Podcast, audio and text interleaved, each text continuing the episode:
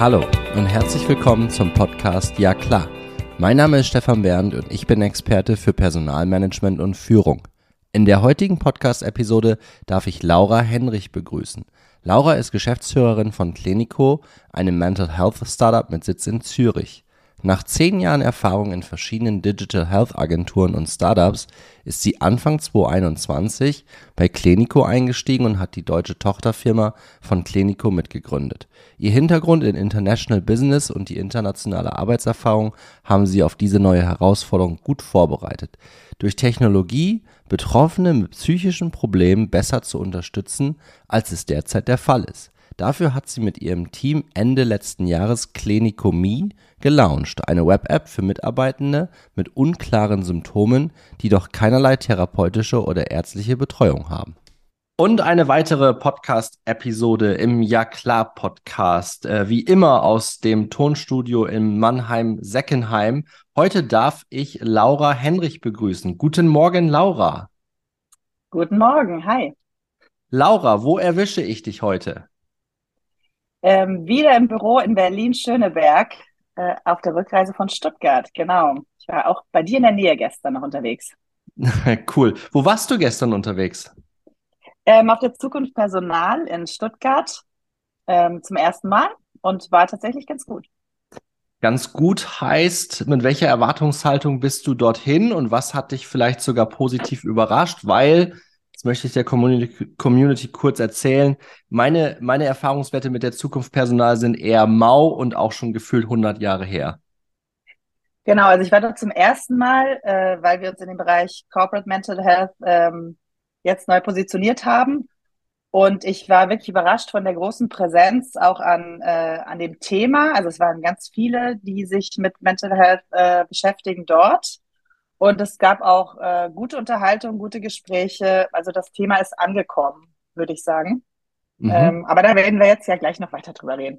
Ich wollte gerade sagen, das ist auch der rote Faden in unserer Folge, weil du ja, wir haben es in der Anmoderation vorhin auch schon äh, zu dir gehört, dass du CEO der Mental Health Plattform Clinico bist. Und ihr habt als Ziel nicht weniger das ganze Thema Psychotherapie zu revolutionieren. Magst du uns und auch mich und die Community kurz abholen, ähm, wo wir denn da heute stehen? Also was ist der Status quo zu dem Thema und was meint ihr dort mit Revolution? Genau, also heute haben wir, äh, da rede ich natürlich jetzt vor allem von Deutschland, aber es ist in den vielen, vielen anderen europäischen Ländern und auch darüber hinaus äh, ein ähnliches Szenario einfach sehr, sehr lange Wartezeiten, sehr schweren Zugang zum Thema Psychotherapie. Ähm, und wir haben, äh, sind ja gestartet mit einem Tool, ein klinisches Tool für Therapeutinnen und PsychiaterInnen und haben aber dann gemerkt, letztes Jahr, wo eigentlich das, der größte Bedarf liegt, ist es dabei, die Betroffenen zu unterstützen, mhm. überhaupt zu erkennen, dass sie ein Problem haben und was sie dann tun können, also in die Handlungsfähigkeit wieder zu kommen und sich eben nicht überwältigen zu lassen von dieser äh, Gesamtlage und der schwierigen Versorgungssituation. Und deshalb haben wir eben gesagt, wir launchen eine neue, eine neue App, Clinico.me, mhm. in der wir Betroffenen die Möglichkeit geben, sich selber zu registrieren und selber ihre psychische Gesundheit wieder in die Hand zu nehmen. Okay, und wie funktioniert das? Ich lade mir diese App runter und dann sind meine Daten anonymisiert bei euch im System und mir wird ein ähm, Therapieplatz relativ zügig zugeschustert oder wie funktioniert das bei euch? Also ich äh, registriere mich, da hast du recht. Äh, ist natürlich eine Frage der Datensicherheit, dass wir nicht zu viel zwischenspeichern. Deshalb passiert alles hinter dem Login. Mhm. Ähm, und dann durchlaufe ich ein Online-Assessment, das basiert auf unserem äh, Diagnosesystem das eben auch als Medizinprodukt äh, zertifiziert ist. Dann bekomme ich ein erstes Feedback, so eine Art Übersicht über meine Symptome, so eine erste Hinweise, was es sein könnte, was ich habe. Und dann kommt eben äh, der Clou, dass wir die Leute in ein, ein Videogespräch äh, schicken mit ausgebildeten Therapeutinnen. Und in dem Gespräch wird dann eben eine Verdachtsdiagnose gestellt. Und wenn wir es äh, sehen, dass es dafür eine Therapie-App gibt, können wir direkt in dem Gespräch auch einen Diagnosenachweis erstellen und diese Therapie-App äh, quasi verschreiben. Und das heißt, wir versuchen eben diese Zeit von ersten Beschwerden hin zu, ich komme in die Aktion total zu verkürzen. Mhm. Und wir nutzen dieses Gespräch auch als äh, Beratungsgespräch und das ist fast äh, der wichtigere Teil. Das heißt, wir klären die Leute auf über was sie wahrscheinlich haben, wie dieses Krankheitsbild aussieht und was sie tun können und geben ihnen auch Hinweise über ähm, zum Beispiel die Verfügbarkeit von Sprechstunden, von wie komme ich an einen Therapieplatz mit einer Person, wenn ich das denn möchte ähm, und was für Optionen habe ich überhaupt, die die Leute sonst erst mühsam rausfinden müssen und das in einer Situation, wo sie gerade nicht besonders belastbar sind.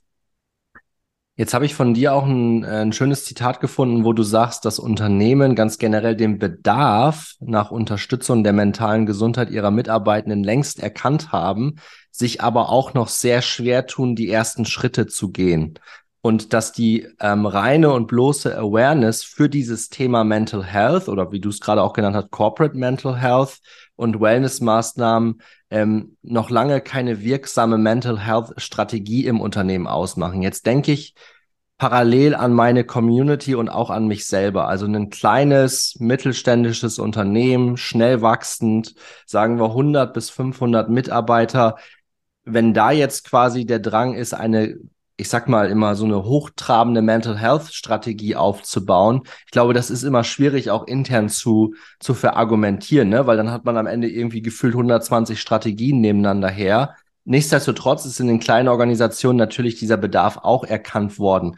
Was kann man denn jetzt quasi Personalern mit an die Hand geben, wenn sie diesen Podcast mit uns hören, Laura? Was so erste Schritte sind, um von dieser Awareness wirklich auch und du hast es gerade schön beschrieben, auch mit in die Handlungsfähigkeit zu kommen.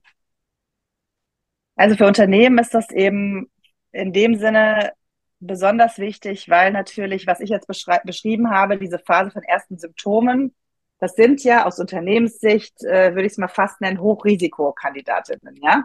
Weil die Leute, äh, wenn die nichts tun, werden die ziemlich sicher ausfallen. Und die Zahlen äh, die durchschnittlichen Arbeits-, äh, die Fehltage mit äh, psychischen Beschwerden sind irgendwie 43. Ähm, wir haben, äh, das ist der, die schnellst wachsende, äh, der schnellst wachsende Grund für Ausfälle. Und natürlich hat es immer auch auf ein Team eine Auswirkung, wenn wieder eine Person fehlt. Gerade eben mit diesen Beschwerden weiß man nicht, wie lange, man weiß nicht, wann sie wiederkommen, man weiß nicht, ob sie mit derselben Leistung wiederkommen und so weiter. Äh, das heißt, äh, das ist, glaube ich, angekommen.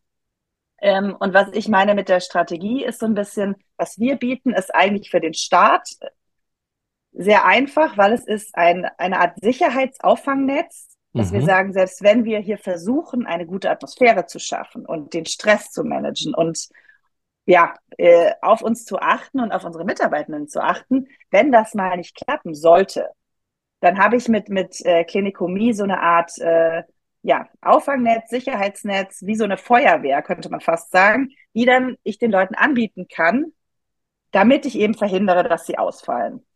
Ähm, das ist auf jeden Fall, finde ich, ein guter Start, weil in dem Bereich haben die Leute natürlich auch den höchsten Bedarf. Das heißt, da ist es immer schwieriger, jemand zur Prävention zu motivieren, wenn ich schon merke, oh, da ist, läuft was ein bisschen schief. Wir sind immer noch in so einem Bereich Früherkennung, würde ich sagen, unterwegs. Ja. Aber das ist natürlich ein bisschen leichter. Und es ist auch für Unternehmen, die wenig Erfahrung haben mit dem Thema, sehr einleuchtend. Das habe ich jetzt auch an den Gesprächen in den letzten beiden Tagen gemerkt. Ähm, das ist, das kann, da kann jeder äh, irgendwie sich mit, äh, ja, das kann jeder verstehen und auch irgendwie gut einbeziehen in die, äh, in so eine Unternehmensstrategie.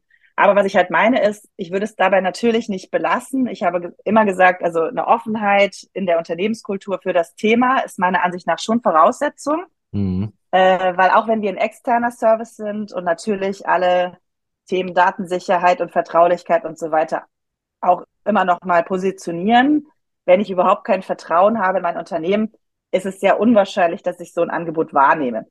Also da, da wollte ich gerade noch mal drauf hinaus, weil genau dieses Thema, also generell das Thema äh, Gesundheit am, am Arbeitsplatz, da habe ich mich in der Vergangenheit auch schon mit mit der Iris von Nilo Health unterhalten. Die bieten etwas anderes an, als was, was du mit Klinikum machst. Ich habe da vor kurzem auch mit dem Patrick Hüter zum Thema ähm, genau Obstkorb auch mal gesprochen, ja, weil das viele Unternehmen so ein bisschen diese Obstkorb-Mentalität auch ähm, innehaben. Und äh, worauf ich äh, kurz noch mal hinaus will, ist, gerade diese Vertraulichkeit, ähm, dass Mitarbeiter auch das Gefühl haben, diese App nutzen zu können, ohne dass der Arbeitgeber dort was mitbekommt. Ist das bei euch ähm, sichergestellt? Weil ich kann mir durchaus vorstellen, dass es immer noch wahrscheinlich auch sehr unterschiedlich, sehr divers ist in Unternehmen, ähm, was so dieses Thema, oh, wenn ich jetzt irgendwie ein Thema habe, möchte ich nicht, dass mein Arbeitgeber davon in irgendeiner Form Wind bekommt. Und dann gibt es wieder Generationen, glaube ich, oder ich sag mal jetzt so die jüngeren Menschen, die da tendenziell etwas offener mit umgehen. Ja, also ich habe da gestern die Zahlen gerade präsentiert. Ähm, und zwar wirklich 20 Prozent nur würden es den Vorgesetzten erzählen. Oh wow, ja. 30 äh, Prozent haben gesagt, sie würden KollegInnen von einer äh, psychischen Erkrankung oder Problemen, die wissen ja noch gar nicht, was es dann ist, vielleicht erzählen.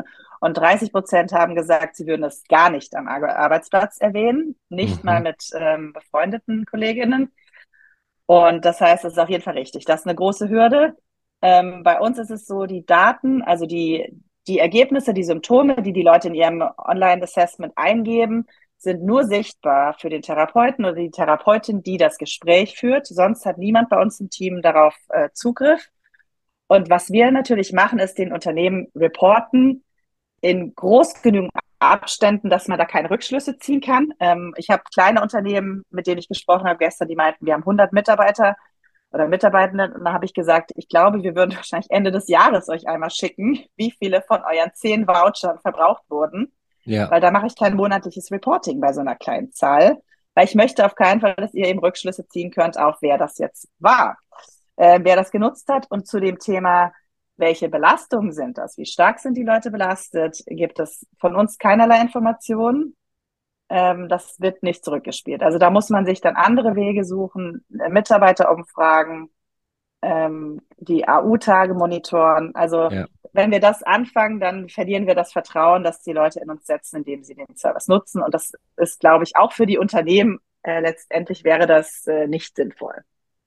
Ich kann mir gut vorstellen, dass da bei vielen, die ein Unternehmen führen oder auch viele Führungskräfte, und das ist jetzt kein Frontalangriff an, äh, an irgendwen, aber ich glaube, dass das vielen schwerfällt, äh, da das Vertrauen aufzubauen, dass, dass dort dann wirklich auch was passiert. Ne? Ich kenne viele, die dann sagen, ja, aber wir müssen doch wissen, wie oft das genutzt worden ist. Wir investieren doch auch in so, in so eine App zum Beispiel auch, auch Geld. Wir müssen doch dann immer einen Return on Invest irgendwie für uns berechnen können. Das ist ja auch im Umkehrschluss genau das, was wir HRler oder Personaler ja auch immer wollen. Wir wollen ja mehr dieses Zahlen, Daten, Fakten reporten. Wobei ich glaube, da haben wir hier einen, einen ganz starken Interessenkonflikt ne, mit dem Thema Mental Health.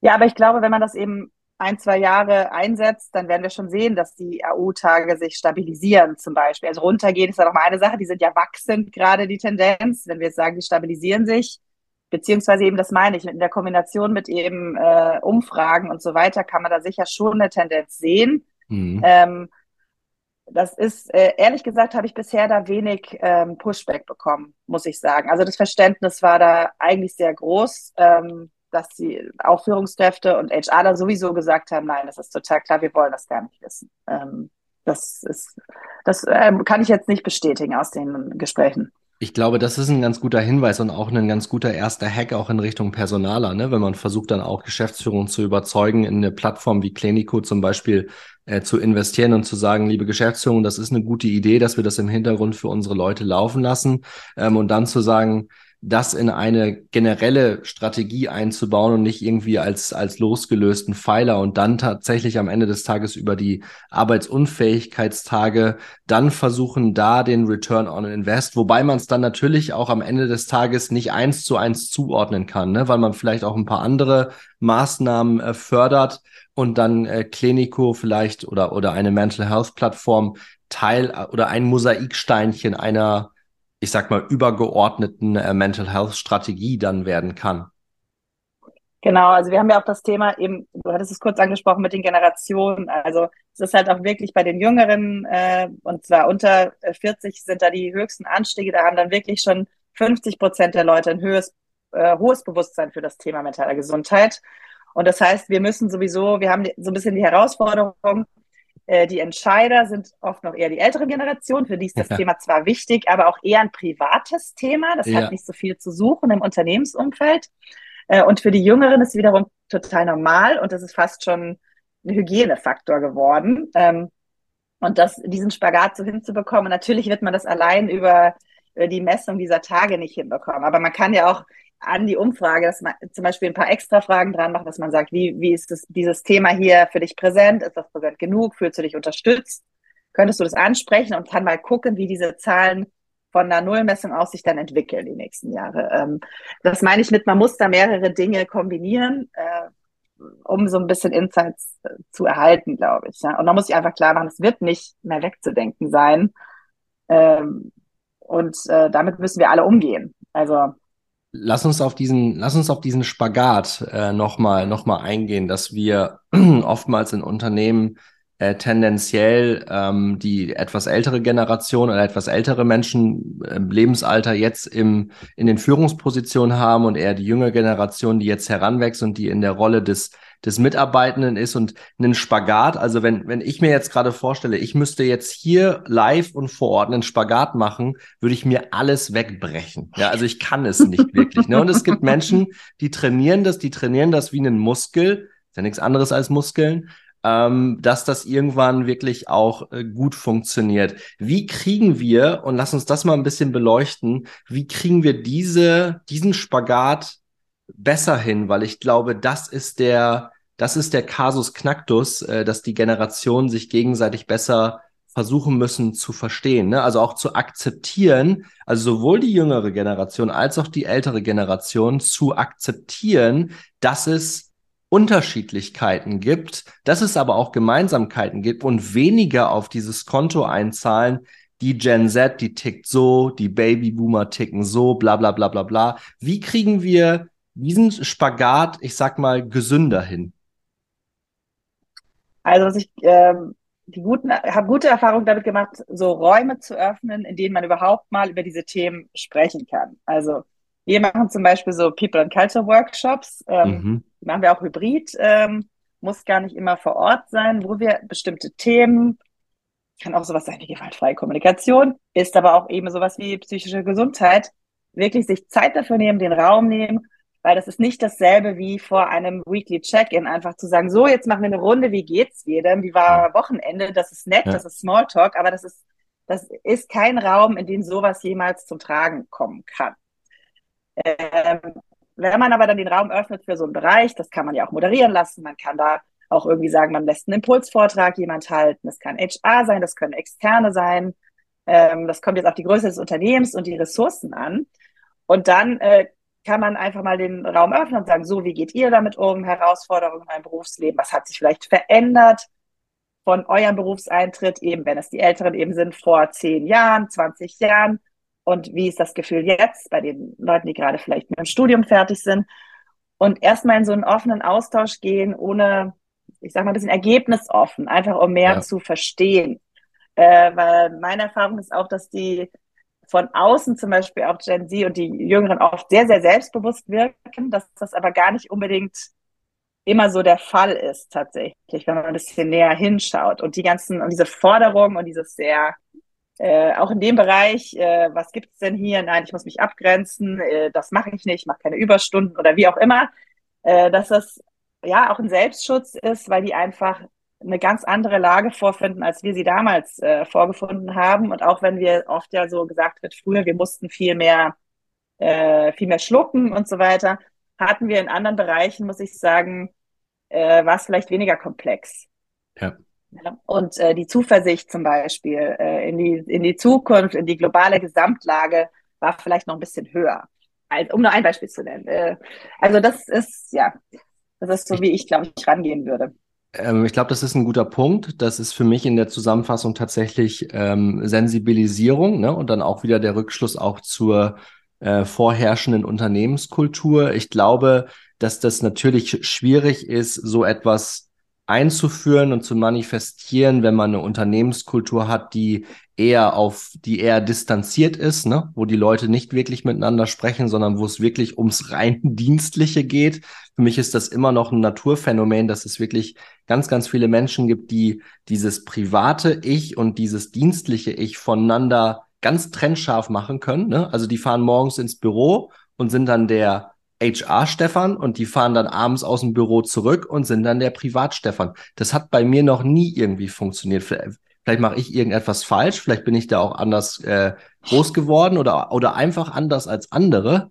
Ähm, und das ist, glaube ich, etwas, wo wir mehr und mehr sensibilisieren müssen. Das ist wieder mein Punkt, diese Akzeptanz gegenüber anderen. Ne? Das, was du gerade über die eher jüngere Generation ähm, als Beispiel genannt hast, ich bin mir zu 1000 Prozent sicher, dass wir genau diesen Typ Mensch auch in allen anderen Generationen finden, vielleicht aber nicht in der prozentualen Verteilung. Ja, total. Also natürlich sind auch die Menschen einfach unterschiedlich und haben verschiedene Hintergründe, Erfahrungen gemacht. Ähm, bin ich auf jeden Fall bei dir. Ähm, natürlich ist das eben auch was, was man schrittweise irgendwie einführen muss. Ähm, ich würde immer eine Art irgendwie Kick-off planen. Ich würde überlegen, was haben wir sowieso für Formate im Unternehmen, die dafür genutzt werden können. Ja. Ähm, ich glaube nur, was, wie was du am Anfang gesagt hast, ich würde jetzt nicht aus Angst davor, dass ich noch nicht die ähm, globale Strategie definiert habe und eine 50-seitige PowerPoint und so weiter und 100.000 Euro Budget im ersten Jahr. Deshalb gar nichts machen, fände ich auch falsch. Also das macht keinen Sinn. Was auf jeden Fall wichtig ist, ist die Geschäftsführung an Bord zu haben ja. und äh, die Führungsteams einzubeziehen. Weil wenn wir natürlich auch äh, einzelne Maßnahmen oder erstmal einzelne Dinge einführen, um die auch auszutesten, und die Führungskräfte sind nicht an Bord, äh, wird es schwierig. Also wenn die dann irgendwie vielleicht unpassende Bemerkungen machen oder sogar Witze oder ich weiß nicht, wie sehr das heute noch passiert, aber ich habe schon gemerkt, dass zum Beispiel Leute auf der Messe jetzt auch, die dann sagten, ja, wir sind so ein Maschinenbauunternehmen, das ist schon schwierig und wir haben dann eine ganz andere Kultur, äh, ja. dass man da sehr vorsichtig sein muss. Äh, und ich, äh, ja. Ich glaube, das ist der, das ist der springende Punkt, wo wir auch immer wieder unterscheiden müssen. Ne? Meine Erfahrungswerte reichen jetzt tatsächlich in schnell wachsende B2B Tech internationale Unternehmen, wo man sagen kann und beobachten kann, dass dort die Leute sehr aufgeschlossen sind. Die haben total viel Lust, auch mit anderen Kulturen zusammenarbeiten. Die sind der englischen Sprache super toll mächtig, ne? Und das funktioniert alles sehr, sehr gut. Ich glaube aber, dass wir in vielen anderen Branchen und Industrien auch noch einen ganz anderen Typ Mensch oder einen ganz anderen Typ Arbeiter, Arbeiterin vorfinden, ohne dass ich das jetzt in irgendeiner Form miteinander vergleiche, sondern das, das ist einfach so, wie es ist. Ne? Also wirklich der Maschinenbauer vielleicht vor Ort äh, in der Stuttgarter Region, der seine 20, 30 Leutchen hat, der ständig auf Montage fährt und solche Dinge macht ne? und wirklich auch körperlich hart arbeitet. Also dem irgendwie zu erklären, dass man auch in mentale Gesundheit investieren muss, ist natürlich eine andere Herausforderung als in einem Setup, wo du grundsätzlich schon eine sehr junge Altersstruktur auch hast. Und mit jung meine ich irgendwas zwischen 30 und 40 oder vielleicht sogar noch jünger. Und ich glaube, ein Punkt, auf den ich noch gerne eingehen möchte, Laura, den hast du gerade angesprochen und der wird oftmals noch unterschätzt, ist die Führungsmannschaft wirklich eins zu eins dahinter zu bekommen. Also wir wissen mittlerweile auch aus gut fundierten wissenschaftlichen Erhebungen, dass wenn ein C-Level oder nur ein CEO hinter dem Thema nicht dahinter steht, dann kannst du dieses Thema auch direkt bleiben lassen. Ähm, das bedeutet jetzt nicht, dass er wirklich mit, mit wehenden Fahnen irgendwie vorne wegrennen muss bei dem Thema, aber du brauchst diesen Support, du brauchst diesen Fels in der Brandung, dass wenn wenn dann die Kommunikationsstränge irgendwie in die Richtung gehen, dass es heißt, das Thema ist für mich als CEO platziert, das ist für mich wichtig und deswegen wird das gerade über People and Culture oder People and Workplace ausgesteuert. Und der Punkt zu den Führungskräften, vielleicht können wir da noch mal ein bisschen drauf eingehen. Führungskräfte müssen individuell bleiben aus meiner Sicht. Trotzdem sollte das ganze Thema mentale Gesundheit oder generell Gesundheit am Arbeitsplatz, machen wir es ein bisschen größer, sollte in die Führungsphilosophie einfließen. Und wenn da Führungskräfte nicht wirklich mitmachen wollen, dann muss man als Organisation auch sehr konsequent und teilweise hart sein und sagen, dann funktioniert das nicht, weil ich glaube, gerade so dieser Mittelbau, ne, also ich stelle mir jetzt gerade einen 150 Mann unter Frau Unternehmen vor mit einer Führungsspitze von zwei, drei Leuten und darunter ist dann dieser dieses Second Level Management oder Leadership und wenn die natürlich da nicht wirklich mitziehen und eine unterschiedliche Botschaft senden, dann kannst du es auch wieder vergessen. Also das Gebilde an sich ist dann sehr fragil. Ja, da kann ich nur recht geben. Also die, äh, das sind, ist nun mal auch der größte Faktor für die mentale Gesundheit am Arbeitsplatz, sind die Führungskräfte. Also das ist der häufigste Kündigungsgrund. Äh, das ist Das hat den größten Impact auf den Alltag und das wissen wir alle. Es macht einen viel größeren Unterschied, was jeden Tag passiert, als vielleicht dann das Meeting mit der Person drei Etagen höher, was alle einmal im Monat stattfindet. Das ist nicht so wichtig, wie was ich jeden Tag erlebe.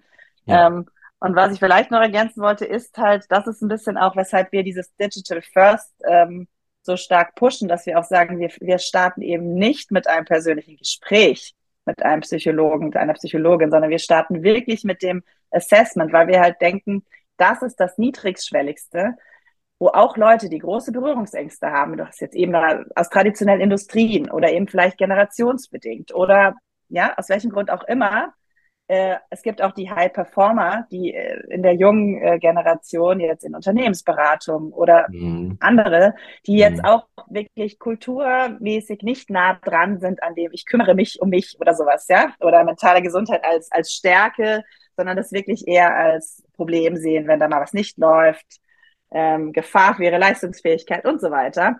Ähm, und deshalb äh, wählen wir halt auch diesen Weg, weil wir sagen, da können die erstmal so sich rantasten, erstmal gucken und müssen erstmal mit niemandem reden. Sie können auf ihrem privaten Handy zu Hause abends mal einen Check machen und mal gucken. Und so ist halt die Hoffnung, die Leute dann eben so, so rauszukriegen, weil wir wissen ja, die haben schon monatelang Beschwerden oder jahrelang, bevor sie Hilfe suchen.